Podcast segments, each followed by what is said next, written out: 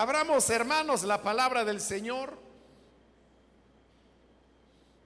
en el Evangelio de Marcos, capítulo 15, los días martes, estamos estudiando el Evangelio de Marcos y vamos avanzando versículo a versículo y así es como hemos llegado al capítulo 15 que comenzamos a estudiar en la última oportunidad y hoy vamos a leer los versículos que continúan. Dice entonces la palabra de Dios, el Evangelio de Marcos, capítulo 15, el versículo número 16 en adelante. Los soldados llevaron a Jesús al interior del palacio, es decir, al pretorio, y reunieron a toda la tropa. Le pusieron un manto de color púrpura, luego trenzaron una corona de espinas y se la colocaron. Salve, rey de los judíos, lo aclamaban. Lo golpeaban en la cabeza con una caña y le escupían. Doblando la rodilla, le rendían homenaje. Después de burlarse de él, le quitaron el manto y le pusieron su propia ropa. Por fin lo sacaron para crucificarlo. A uno que pasaba por allí de vuelta del campo, un tal Simón de Sirene, padre de Alejandro y de Rufo, le obligaron a llevar la cruz. Condujeron a Jesús al lugar llamado Gólgota, que significa lugar de la calavera. Le ofrecieron vino mezclado con mirra, pero no lo tomó. Y lo crucificaron. Repartieron su ropa echando suertes para ver qué le tocaría a cada uno. Eran las nueve de la mañana cuando lo crucificaron. Un letrero tenía escrita la causa de su condena. El rey de los judíos. Con él crucificaron a dos bandidos. Uno a su derecha y otro a su izquierda. Los que pasaban meneaban la cabeza y blasfemaban contra él. Eh, tú que destruyes el templo y en tres días lo reconstruyes, decían, baja de la cruz y sálvate a ti mismo. De la misma manera se burlaban de él los jefes de los sacerdotes junto con los maestros de la ley. Salvó a otros, decían, pero no puede salvarse a sí mismo. Que baje ahora de la cruz ese Cristo, el Rey de Israel, para que veamos y creamos. También lo insultaban los que estaban crucificados con él. Hasta ahí dejamos la lectura. Pueden tomar sus asientos, por favor, hermanos.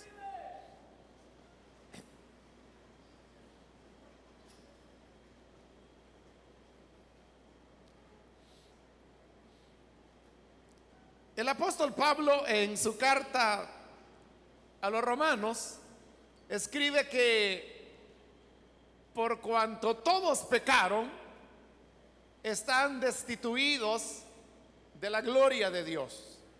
Y esa expresión, destituidos de la gloria de Dios, significa que la relación entre Dios y el hombre se ha visto interrumpida por causa del pecado.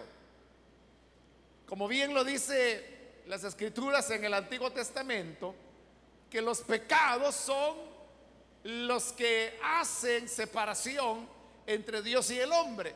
El pecado es como una muralla enorme que se levanta entre Dios y el hombre. Y así como uno no puede tener comunión con una persona que está del otro lado de la muralla, tampoco el ser humano puede tener una relación y una amistad con Dios. Esto provoca que el ser humano desarrolle sus propias ideas independientemente de Dios, dado que el hombre se encuentra separado de Dios. Y bajo esas condiciones de separación, entonces no es posible el poder estar al tanto de las ideas, del pensamiento de Dios. Esto lleva a que el hombre haga sus propias ideas, sus propias interpretaciones de las cosas, que desarrolle sus propias opiniones sin tener estas ninguna relación con lo que la palabra del el Señor dice. De manera, hermanos, que se establece entonces una separación definitiva entre Dios y el hombre. Bajo esta ceguera o endurecimiento o falta de comprensión que el hombre tiene de los propósitos de Dios, se producen momentos en los cuales, mientras que Dios tiene un propósito, algo que Él está realizando, el hombre no lo entiende. O lo entiende de manera diferente, aunque normalmente lo entiende de la manera contraria a lo que Dios está haciendo. El relato que ahora hemos leído es una muestra de eso, de cómo los seres humanos tenían un pensamiento totalmente extraviado que no les permitía entender el sentido de lo que estaba sucediendo. Y eso lo vamos a ver en un momento.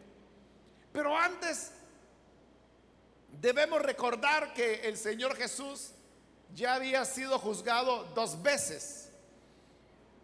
En cada juicio, Él fue acusado de cosas diferentes. En el juicio religioso, que fue hecho por el Sanedrín, la acusación es que Él era blasfemo. En el juicio político que fue ante Pilato, la acusación también era de carácter político, lo acusaban de sedición, de ser un subversivo. En ambos juicios, él fue condenado y fue condenado de manera injusta como ya lo vimos en su oportunidad. Pero cuando Pilato determina la culpabilidad del Señor y la pena es la muerte y muerte a través de crucifixión, en ese momento cuando el gobernador, que en este caso era Pilato, dictaminaba la sentencia condenatoria, en ese mismo momento la persona perdía automáticamente todos sus derechos. Es decir, ya no tenía ningún valor esa persona. Eso es diferente, hermanos, a lo que ocurre, por ejemplo, en nuestro país y en muchos países también. Que las personas que por cualquier delito que cometen van a prisión, ellos pierden varios de sus derechos. Obviamente, pues el derecho a la libre movilización, porque hoy están presos. Pero también, estando presos, por ejemplo, pierden los derechos ciudadanos. no pueden votar. Pero continúan conservando muchos derechos. Entre ellos los derechos que pertenecen al área del derecho internacional humanitario, los derechos humanos. Eso es lo que la gente no entiende. Entonces la gente dice, bueno, eh, si esta persona está presa, ¿y para qué le dan de comer? Pues, o sea, porque el comer es un derecho humano. Es cierto que están presos, ellos han perdido algunas de sus libertades y de sus responsabilidades y de sus derechos, pero no todas. Ellos continúan gozando de el derecho y la responsabilidad que el Estado tiene de proveerles educación y lo más importante, rehabilitarlos para luego poderlos reinsertar a la sociedad. Pero en esta época no era así. La persona que era condenada perdía todo derecho. Y habiendo perdido todo derecho, ya no había nada, hermanos, que llevara a que esa persona tuviera algún tipo de protección. No tenía ninguna. Porque era una persona condenada a muerte. Ese se iba a morir. Y como se iba a morir, entonces la gente decía, bueno, entonces hagamos con él lo que queramos porque de todas maneras se va a morir. Y es lo que hicieron con Jesús. Una vez Pilato dictó sentencia, dice el versículo 16 que los soldados llevaron a Jesús al interior del palacio, es decir, al pretorio, y reunieron a toda la tropa. Cuando Marcos dice ahí que reunieron a toda la tropa que estaba en el pretorio, el pretorio era la casa del gobernador en Jerusalén. La tropa que se acostumbraba a tener en el pretorio de Jerusalén eran 500 soldados. Es decir, habían cinco centuriones que comandaban a los 500 soldados que había. Y cuando Marcos dice que toda la tropa se juntó para burlarse de Jesús, no está queriendo decir que los 500 soldados llegaron para burlarse del Señor, sino que al decir eso es que el sentimiento de burla y de desprecio hacia el Señor era unánime, aunque no necesariamente los 500 estaban encima de él. Y la burla consistió en que ellos fingieron como una coronación del que había sido acusado de hacerse pasar como rey de los judíos. Entonces, ellos dijeron, ah, bueno, este dice que es el rey de los judíos. Entonces, si es rey, tratémosle como un rey. Comencemos coronándolo. Y entonces, dice el versículo 17, que le pusieron un manto de color púrpura. La púrpura era un tinte carísimo. Y por eso es que la púrpura era la vestidura que utilizaba el emperador, los reyes y las personas muy ricas, pero que de verdad eran muy ricos. De manera que cuando aquí el versículo dice que le pusieron un manto de púrpura,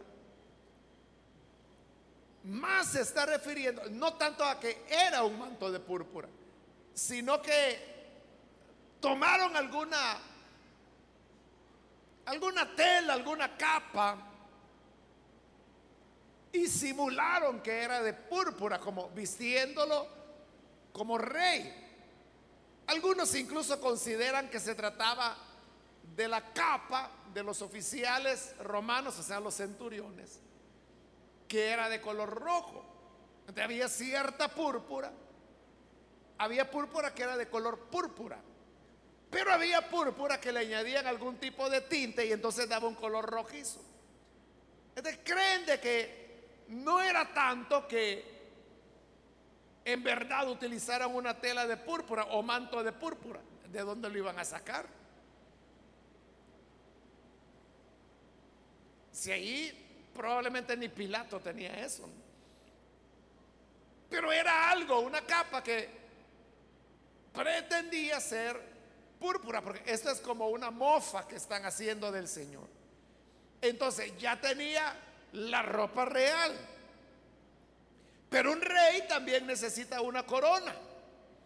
Entonces le hicieron una corona trenzando espinas y entonces le hicieron la corona de espinas y se la colocaron. Es decir, estaban haciendo una mofa o una parodia de lo que era una coronación. Claro, es en un sentido de burla. Lo coronan de espinas. Le ponen un manto simulando la púrpura y dice que lo comenzaron a aclamar diciendo, salve, rey de los judíos. Porque la acusación era esa, que él se hacía pasar como rey de los judíos. Lo están saludando en la manera como se saludaba a los reyes. Y dice el versículo 19 que lo golpeaban en la cabeza con una caña y le escupían doblando la rodilla, le rendían homenaje. Pero eso de doblar la rodilla no era, hermanos, sincero, sino que era a manera de burla. O sea, porque todo eso, usted puede ver que es algo montado sobre la base del desprecio. Así lo dice el versículo 20, dice, después de burlarse de él después de burlarse de él, es decir, todo era una burla. Le quitaron el manto y le pusieron su propia ropa y así lo sacaron para crucificarlo. Entonces vea, ¿qué era lo que estos soldados estaban haciendo? Se estaban burlando de Jesús.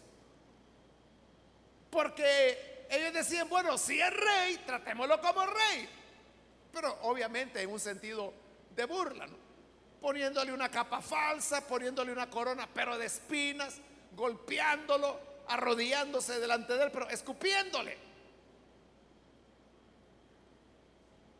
Y ahí es donde viene lo que yo le digo, que cuando el hombre está separado de Dios, el hombre no entiende los propósitos de Dios. Y ellos creían que lo que estaban haciendo era desbaratar lo que él enseñaba que era el rey de los judíos. Entonces, si eres rey, te vamos a tratar como rey. Pero ya dijimos, en forma de desprecio, en forma de burla. Porque luego él ya está condenado a muerte. Hermano, esas cosas por ejemplo, son cosas que no se puede hacer con un detenido hoy. Por lo que le dije, ¿no?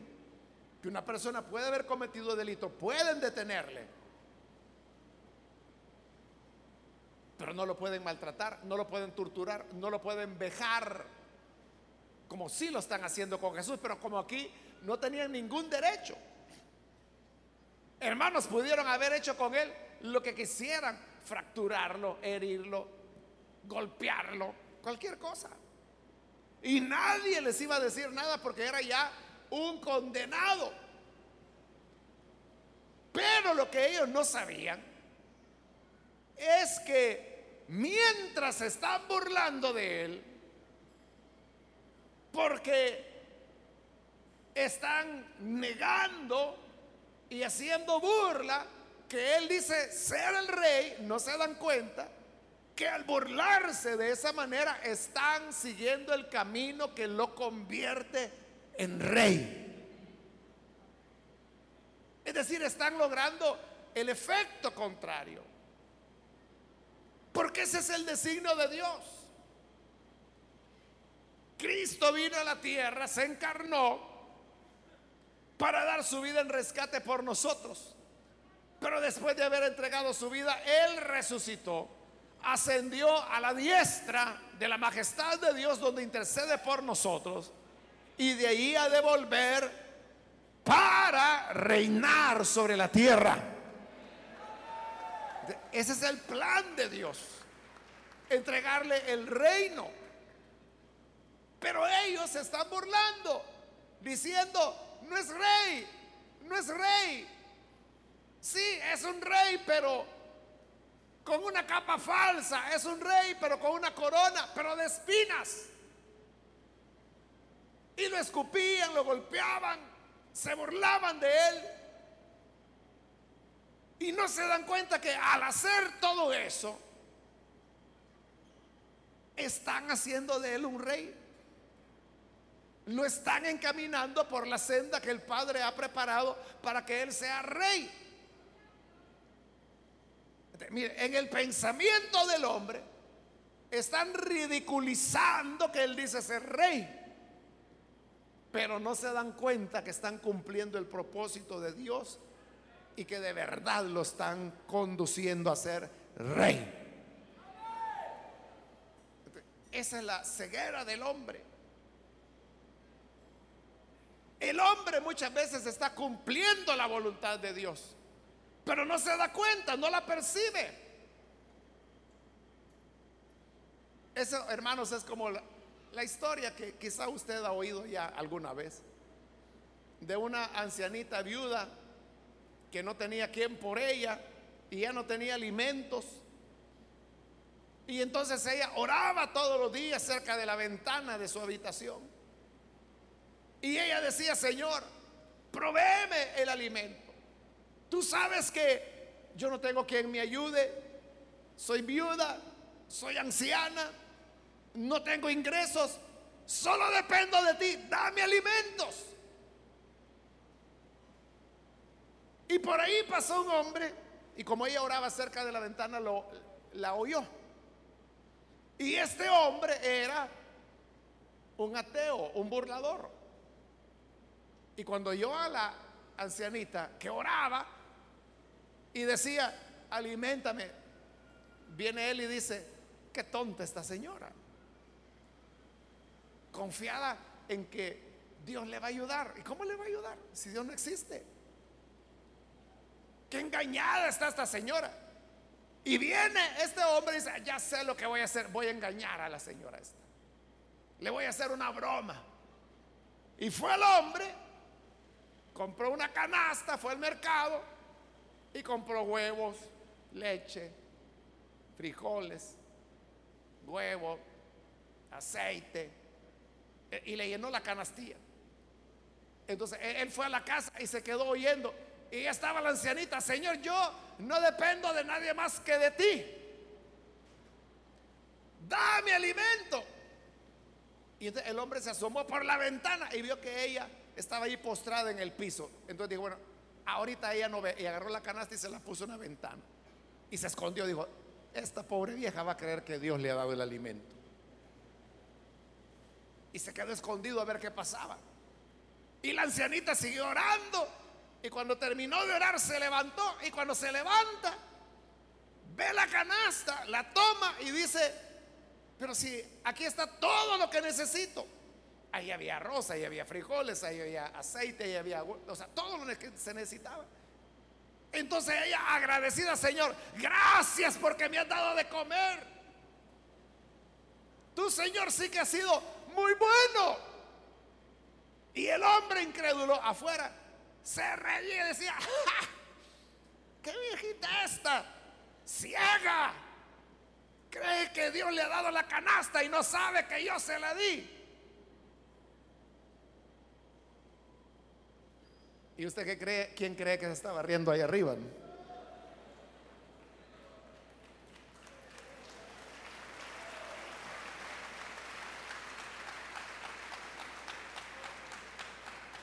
Puede utilizar hasta el diablo. Y siempre le va a responder la oración a sus hijos. Entonces, él creía que se estaba burlando. Él creía que estaba engañando a la ancianita. Y no se dio cuenta que Dios lo usó a él. Y que él era el engañado realmente. Igual pasa ahí. Ellos dijeron, rey de los judíos, Vamos a ver si es cierto que es rey. Y lo coronan de espinas y lo escupen y lo golpean. Así lo hicieron rey. Así lo estaban encaminando en el plan de Dios para ser rey. Pero como el hombre ciego, no se da cuenta ni percibieron que estaban cumpliendo la profecía. Dice que le pusieron su ropa para llevarlo a crucificar. La costumbre romana era que a los que iban a crucificar, los desnudaban y desnudos cargaban su cruz. Pero los judíos no toleraban eso.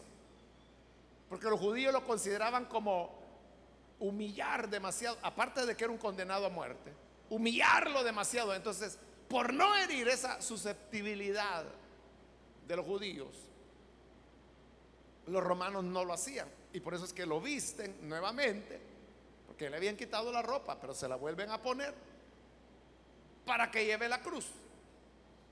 En el versículo 21 dice que a uno que pasaba por ahí de Huerta del Campo, un tal Simón de Sirene. Simón es un nombre judío, que se trataba de, de un israelita, pero dice que era de Sirene y Sirene quedaba en la parte norte de Egipto, allá en el continente africano, donde había una colonia judía grande, descendientes de los que habían escapado de la deportación babilonia y que habían huido precisamente a Egipto. Algunos de ellos habían vuelto y por eso es que en Jerusalén había una sinagoga de los sirenios, es decir, de los que habían vuelto de Sirene. No sabemos si este Simón era de los que habían retornado. Pero se nos añade que era padre de Alejandro y de Rufo. Cuando se hace la referencia a que ese Simón, al que obligaron a llevar la cruz de Jesús, era el padre de Alejandro y de Rufo, nos da la idea que Alejandro y Rufo y consecuentemente su padre Simón eran personas conocidas dentro de la iglesia. De hecho, hay un Rufo a quien Pablo saluda en su carta a los romanos. O sea, es difícil, ¿verdad?, decir si era el mismo Rufo que se menciona acá. Pero eso da la idea que, recuerde que Marcos fue el primer evangelio que se escribió. Primera generación de creyentes. Es decir, que la gente que vivió eso estaba viva todavía. Entonces los hermanos sabían quién era Alejandro y Rufo. Y cuando llegaban a este pasaje que hablaban, Simón de Sirene, padre de Alejandro y Rufo, ah, mire, si es el papá de Alejandro. Mire, es el papá de Rufo. Ah, yo no sabía que él era el que llevó la cruz de Jesús. Él venía y dice que lo obligaron a llevar la cruz. De seguro, hermanos, apelando a la ley a la cual Jesús hace referencia en el Sermón del Monte, cuando él dice, si alguien te obliga a llevar una carga por una milla, ve con él dos. O sea, el soldado romano tenía ese derecho que le daba el imperio. De que podía tomar a cualquier persona y decirle, tú ven para acá y vas a llevar esta carga. Y era obligación que la llevara por un kilómetro. A Simón le tocó eso. Los otros evangelios dicen que cuando Jesús salió del pretorio, dice que salió cargando su cruz. Pero Marcos nos dice que obligaron a un hombre que se llamaba Simón de Sirene a llevar la cruz. ante los dos relatos, pues uno intuye, hermano, que lo que verdaderamente ocurrió es que Jesús salió cargando su cruz del pretorio, como lo dicen los otros evangelios. Pero en determinado punto del camino, él ya no pudo, ya no tuvo la fuerza física para continuar. Entonces fue que obligaron a Simón, y ahí caemos ya en el Evangelio de Marcos, para que llevara la cruz. Pero mire, ahí tiene otra vez. Ellos están obligando a Simón a llevar la cruz de Jesús.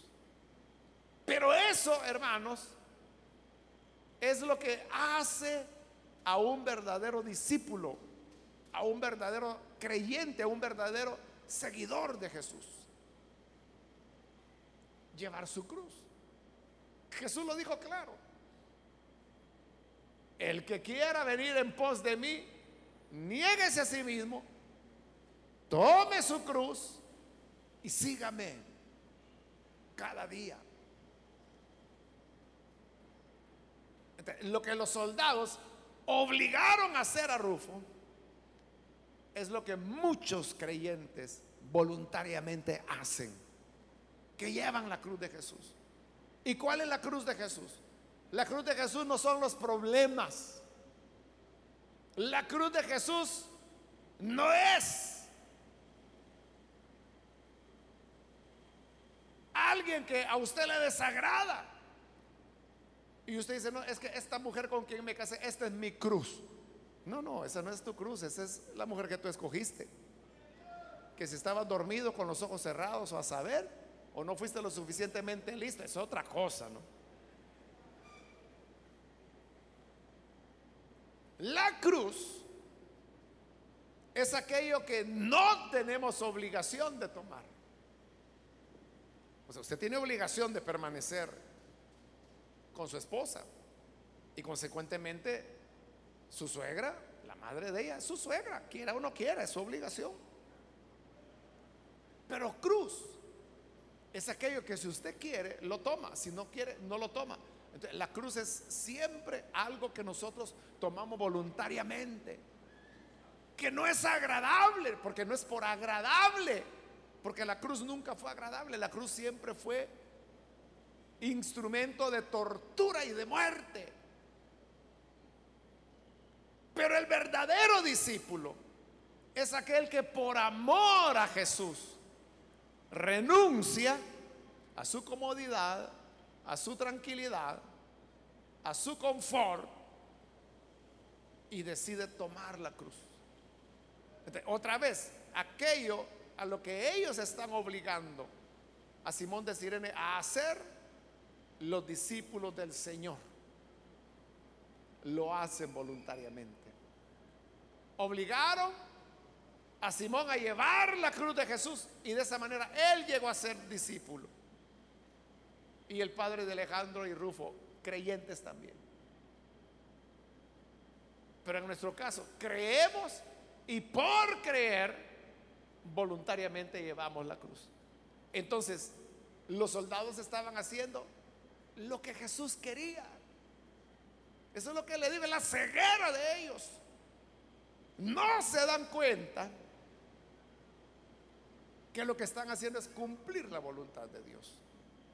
Versículo 22. Condujeron a Jesús al lugar llamado Gólgota, que significa lugar de la calavera. La palabra Calvario no aparece en la Biblia, hermanos. Aunque le parezca extraño. Pero la palabra Calvario no aparece en la Biblia. Si no me cree, búsquelo en una concordancia. Y no lo va a. Lo que ocurre es que Calvario es una palabra en latín, de la palabra calvaria en latín, que lo que significa es calavera. Porque dice que el lugar que lo llevaban se llamaba Gólgota, que significa lugar de la calavera. Y calavera en latín se dice calvaria y de ahí viene calvario. Pero entonces, ¿por qué tenemos tan metida la palabra calvario que no aparece en la Biblia? ¿Por qué la tenemos tan metida? Porque durante siglos la única traducción de la Biblia que la Iglesia Católica aceptó fue la Vulgata Latina, que como es latina está en latín. ahí es donde dice Calvario, que lo llevaron al Calvario. Pero ese es latín. Nosotros hablamos español. Y el otro detalle, ya se dio cuenta que no habla de ningún monte. Porque hay gente que dice, y Jesús subió al Gólgota o subió al monte de la calavera. ¿Y de dónde sacó monte? Léalo.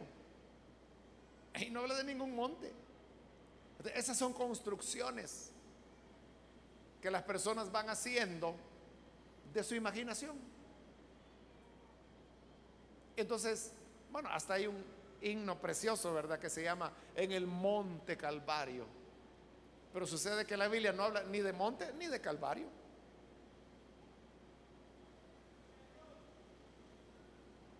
Por eso es importante, ¿verdad? Apegarnos al texto de la Escritura.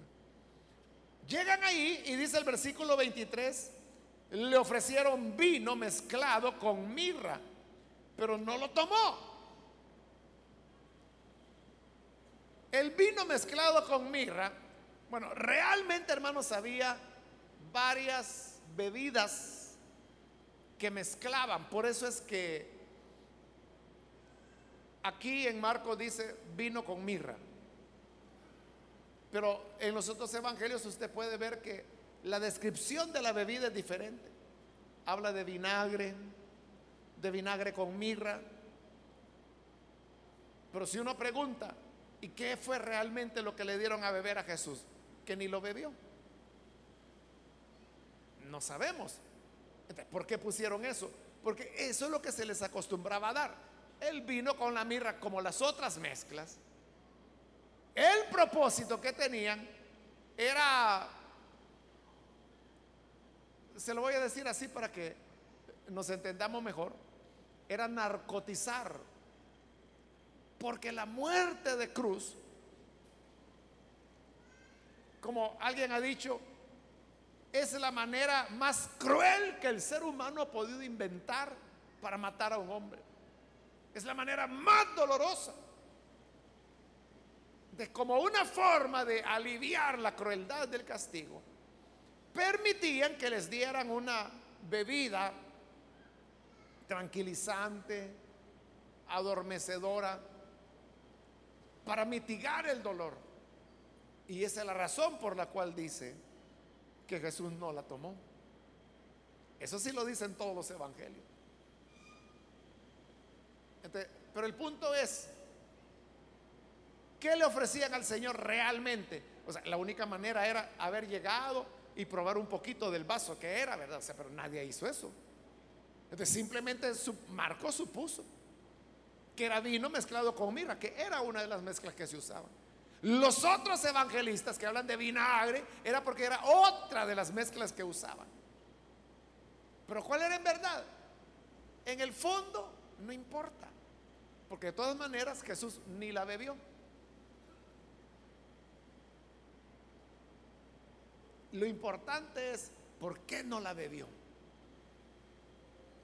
Porque Jesús sabía que eso lo que iba a hacer era mitigar el dolor, suavizar el dolor. Y eso es lo que Jesús no quería, porque Él quería llevar nuestros pecados sobre su cuerpo en el madero sin misericordia ninguna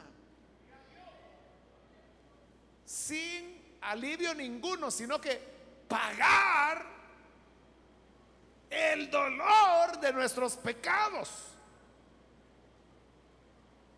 nuestras maldades, nuestras mentiras, nuestros pecados, nuestros robos, nuestros adulterios, nuestros homicidios, nuestras brujerías, nuestras idolatrías nuestra violencia, toda la maldad que el ser humano hizo, toda fue concentrada sobre un punto y ese fue el cuerpo de Jesús. Jesús no quería alivio. Jesús lo que quería era pagar el precio justo para que nuestros pecados fueran perdonados.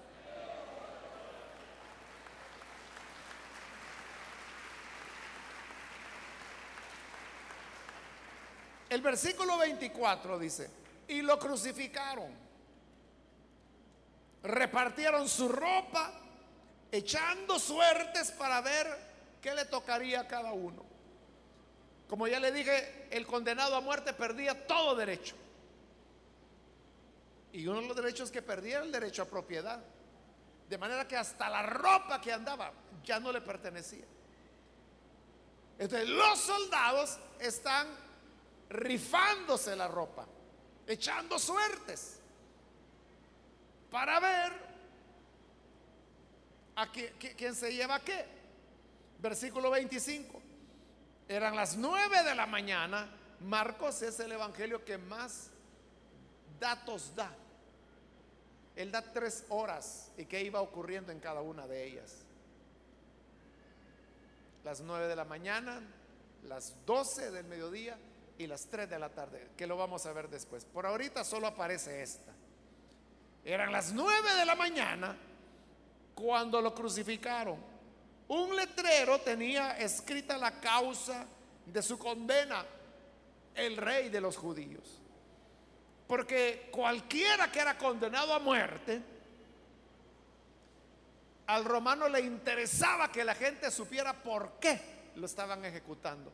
Porque eso era una manera de decirle, cuidado pues.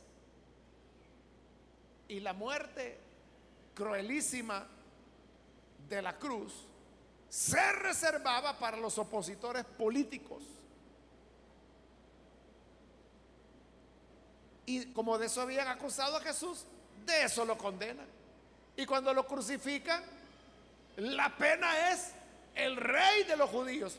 Como diciendo, vaya pues señores, el próximo que quiera inventar que es rey que quiera armar una revuelta, va a terminar como este. Ese era el propósito de colocar el rótulo.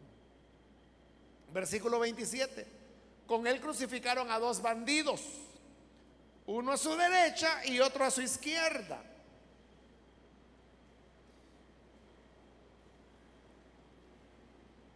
La reina Valera traduce ladrones. Pero lo que ocurre es que la palabra griega que ahí se está utilizando, más que ladrón, se refiere a una persona rebelde. Bueno, incluso hay traducciones que lo traducen celotes. Y eso hace sentido, porque como le he dicho, la crucifixión los romanos la aplicaban a sus adversarios políticos. Y un ladrón era un delincuente común. No había por qué crucificarlo por eso es que la NBI prefiere traducir bandidos, que así le llamaban a los que armaban insurrecciones.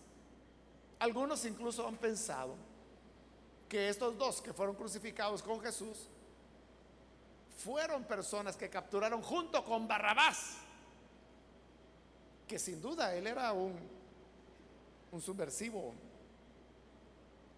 un celote muy probablemente. Y que lo habían dejado libre porque la gente lo pidió en lugar de Jesús. 29. Los que pasaban meneaban la cabeza y blasfemaban contra él. Le decían, eh, tú que destruyes el templo y en tres días lo reconstruyes, baja de la cruz y sálvate a ti mismo. Lo retaban sálvate, baja de la cruz. Y otros, dice el 32, decían que baje ahora de la cruz ese Cristo, el rey de Israel, para que veamos y creamos. También lo insultaban los que estaban crucificados con él. Entonces vea, la gente, otra vez burlándose de él, dice, bueno, ¿y qué no decías que era Salvador? En todo este Evangelio de Marcos, Y si usted ha estado acá desde el principio que comenzamos el Evangelio, ya, ya casi vamos finalizando, solo falta el siguiente capítulo que es el 16 y terminamos Marcos. Pero si usted ha estado presente, usted habrá visto que nunca la gente dudó que Jesús era el Salvador.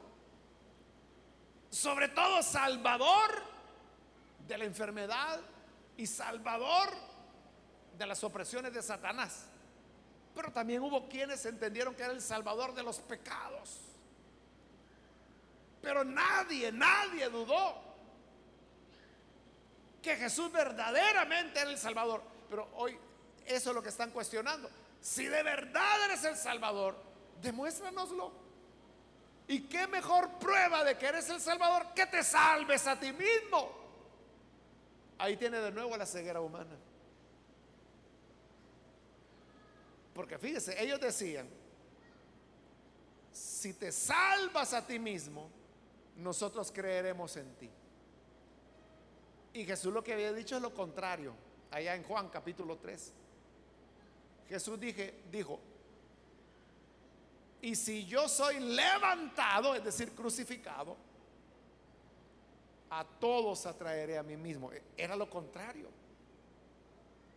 El hombre dice, si te salvas, creeremos en ti.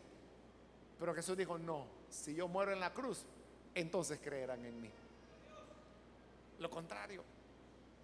Entonces cuando la gente le dice, sálvate, es que Él no vino para salvarse.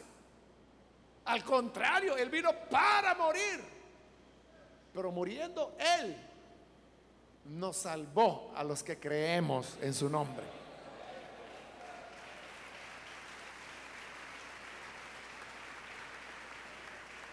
Es decir, otra vez están haciendo todo lo contrario. Porque de lo que se están burlando, o sea, en el fondo lo que ellos quieren decir, que Salvador va a ser este. Si ni se puede salvar él, ¿qué va a andar salvando a los demás? Este no es Salvador. Pero burlándose de él y dándole muerte, lo convirtieron en el Salvador. Otra vez Dios utilizó la ceguera la ignorancia, la dureza del hombre para cumplir con sus propósitos. Muchas veces, hermanos, esto que vemos acá retratado ocurre. Que hay personas que se burlan del Evangelio, se burlan de las iglesias, se burlan de los creyentes, se burlan de la palabra de Dios se burlan de los pastores. Y ellos creen que están haciendo un mal. Y no saben que cuando hacen eso, están cumpliendo la palabra de Dios. Ellos pueden decir, ¿qué creyentes van a ser estos? Estos son dundos, ignorantes, fácil los engañan en las iglesias. Pero ¿qué dice la Biblia? Que aquel que permanece firme en el Señor sufrirá persecución. cuando ellos están diciendo eso, diciéndoles ignorantes, vagos, busquen oficio, están confirmando que esos son creyentes. Así es el hombre de ciego, de ignorante, no se da cuenta. Igual que el hombre de la historia que le conté. Que él dijo, voy a engañar a la anciana. El engañado fue él. Que Dios lo usó para darle a la anciana lo que necesitaba. Le respondió la oración a la anciana. Y él creyó que un mal había hecho. Y ni cuenta se dio que Dios lo usó. La Biblia dice, en el mundo sufrirán persecución. Pero esa es la prueba que somos hijos de Dios. Jesús dijo, si esto han hecho con el árbol verde, refiriéndose a él, que no harán con el seco, refiriéndose a nosotros. De cuando el mundo viene y se burla de nosotros y nos insulta Y nos dice gente ignorante.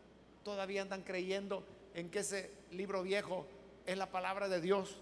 Despierten, ya estamos en el siglo XXI. Y nos dicen de todo.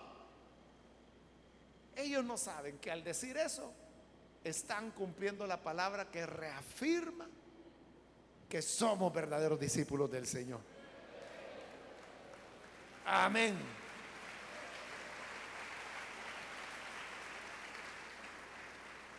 Y cuando dicen mentira, hace años vienen diciendo que Jesús ya viene y que Jesús ya viene. Y mire si ha venido. Es mentira de las iglesias. Eso los pastores lo dicen para asustar a la gente y para sacarles el dinero. Y no saben que la carta de Pedro dice que en los tiempos finales habrán burladores que dirán a dónde está su venida.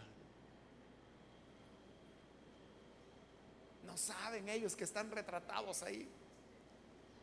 Pero mire cómo dice Pedro, en los días finales aparecerán burladores diciendo a dónde está la promesa de su venida.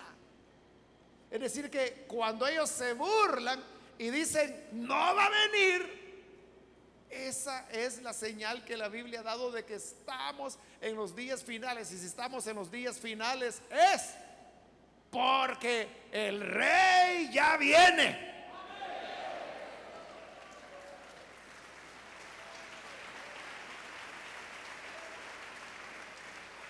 Por eso es que el libro de los Salmos dice que Dios se ríe desde los cielos de ellos. Y nosotros nos reímos también, ¿verdad? Porque conocemos la Biblia. De cuando aparece un fulano diciendo ahí, no, yo tengo 30 años de oír que Jesús ya viene y mire, se ha venido. que cabalmente eso es lo que la Biblia dice, que cuando digan eso es que ya viene. Entonces uno dice, bueno, pobrecito este, este sí que es verdadero ignorante, mire. Ese sí que es verdadero ciego. Pobrecito, ¿verdad? Pero a nosotros nos afirma en lugar de desalentarnos, en lugar de decir, entonces sí, ¿verdad? Quizás sí, quizás ya no va a venir. Quizás ya canceló la venida y nos ha avisado. O sea, en lugar de pensar eso, eso nos confirma la verdad del Evangelio. Claro, hay gente muy sencilla, ¿verdad? Que crea los inventos de la gente, que cree en las mentiras de los chiflados. Pero el que de verdad conoce la Biblia, sabe que todo lo que el hombre hace en su ceguera y en su dureza de corazón, solo nos está confirmando que la palabra que él habló es la verdad. Si es la verdad, entonces apresurémonos a creer en la palabra del Señor. Vamos a orar, vamos a cerrar nuestros ojos. Y yo quiero hacer una invitación antes de orar para aquellas personas, amigos o amigas que todavía no han recibido al Señor Jesús. Pero al oír la palabra, quizás usted se da cuenta que ha oído mil comentarios, burlas, mofas que la gente hace del Evangelio, de Dios, de las iglesias.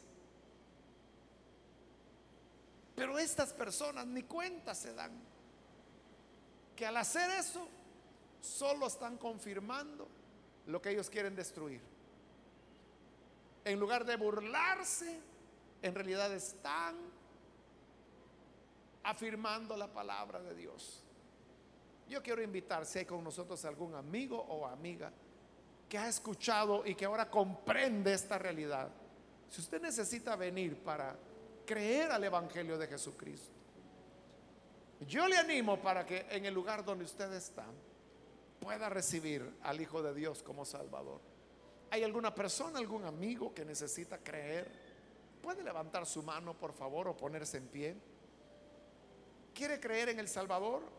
¿Alguna amiga? Póngase en pie. Queremos orar por usted, porque la gracia del Señor ahora se manifiesta que aun cuando hemos sido cortos de entendimiento. Pero es lo que dice la Biblia, que por cuanto pecamos, estamos separados de Dios. Y separados de Dios, cualquier locura inventamos, hermanos. Pero hoy nos damos cuenta que hasta la locura y la incredulidad del hombre sirve a los propósitos de Dios. ¿Quiere usted arrepentirse? Póngase en pie. Hágalo en este momento. Ahora mismo. Con toda confianza. Venga. Queremos orar por usted. ¿Hay alguna persona, algún amigo, amiga que necesita creer? Póngase en pie y vamos a orar por usted. ¿Hay alguna persona? O si hay algún hermano o hermana que necesita reconciliarse. También hoy es la oportunidad para hacerlo. Póngase en pie. Acá hay una persona, Dios lo bendiga, bienvenido. Si hay alguien más que necesita pasar, puede ponerse en pie. Yo le animo para que no vaya a volver a su casa igual que como vino. Vaya y vuelva reconciliado con Dios. ¿Alguien más que necesita venir para creer en el Señor? Póngase en pie y vamos a orar por usted.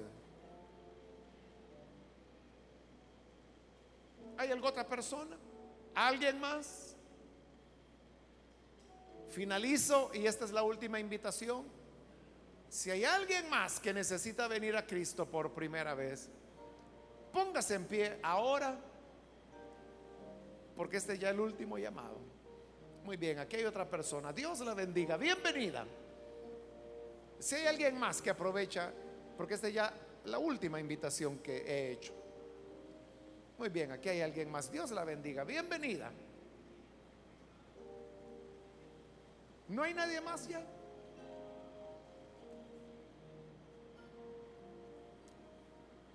A usted que nos ve por televisión, yo le invito para que usted no deje pasar esta oportunidad. E igual que estas personas que están aquí al frente, usted también abra su corazón al Señor y le vamos a incluir en esta oración. Señor, te damos las gracias por las personas que están acá al frente y también por aquellas que a través de radio, de televisión, están abriendo su corazón porque han decidido creer en ti. Tú eres un Dios de bondad, de misericordia. Has hecho, Señor, cosas fabulosas, extraordinarias. Eso, Señor, es lo que hoy bendecimos y exaltamos. Gracias porque tú no viste nuestra dureza, no viste la ceguera de nuestro corazón, sino que en amor te ofreciste para morir por nosotros. Y mientras los hombres creían que tú no eres salvador porque no te salvaste, tú nos estabas salvando a nosotros. Y esa es la prueba que eres el verdadero salvador. Tú, Señor, cautivas a los sabios en su sabiduría porque tu sabiduría es mayor y siempre sales ganancioso. Por eso a ti te damos las gracias, el honor y la gloria por los siglos de los siglos. Amén y amén. Bendito sea el Señor. Damos la bienvenida a las personas que ahora han recibido al buen Salvador. Amén.